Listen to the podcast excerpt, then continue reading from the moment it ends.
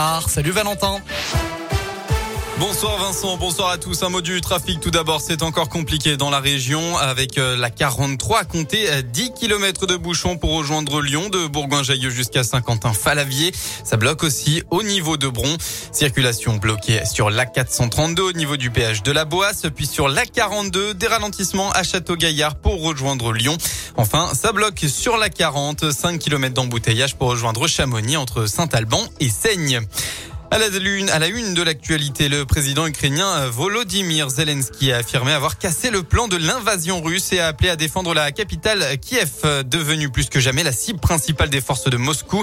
Selon un premier bilan du ministre ukrainien de la Santé ce matin, au moins 198 civils ukrainiens dont trois enfants ont été tués et 1115 personnes blessées en Ukraine.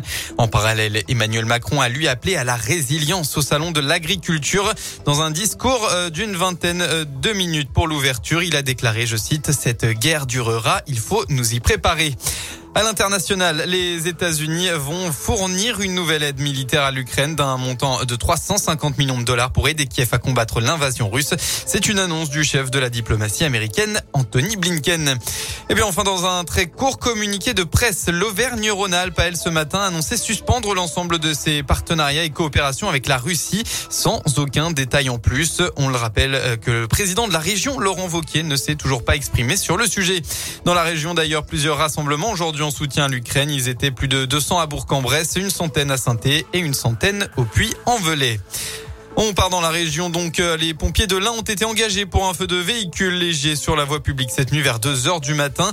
À leur arrivée sur les lieux, les secours ont dû faire face à une propagation de l'incendie à une logette gaz à proximité d'une habitation. Le sinistre a lui rapidement été maîtrisé. Aucune victime n'est à déplorer, mais 40 foyers ont été privés de gaz et d'autres foyers ont été privés d'électricité. Dans le reste de l'actualité, plusieurs candidats sont en meeting aujourd'hui. Jean-Luc Mélenchon est à Saint-Denis de la Réunion, Anne Hidalgo à Bordeaux et Valérie Pécresse à Caen. À noter qu'une réunion d'information sur la guerre en Ukraine devrait être proposée par le gouvernement candidat à la présidentielle la semaine prochaine.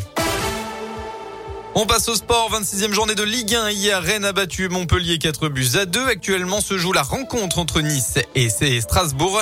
Enfin, ce soir, un gros match attend les Verts pour, la, pour cette 26e journée. Saint-Etienne se déplace chez le leader, le PSG. Coup d'envoi à 21h. Demain, on retrouvera Clermont face à Bordeaux à 15h. Voilà pour l'essentiel de l'actualité. On passe à la météo dans votre région. Un très beau week-end s'annonce. Et oui, demain, pas de mauvaise surprise en Auvergne-Rhône-Alpes. Le temps sera le même qu'aujourd'hui. On va donc retrouver un très beau ciel bleu. Côté Mercure, vous aurez au maximum de votre journée entre 8 et 11 degrés.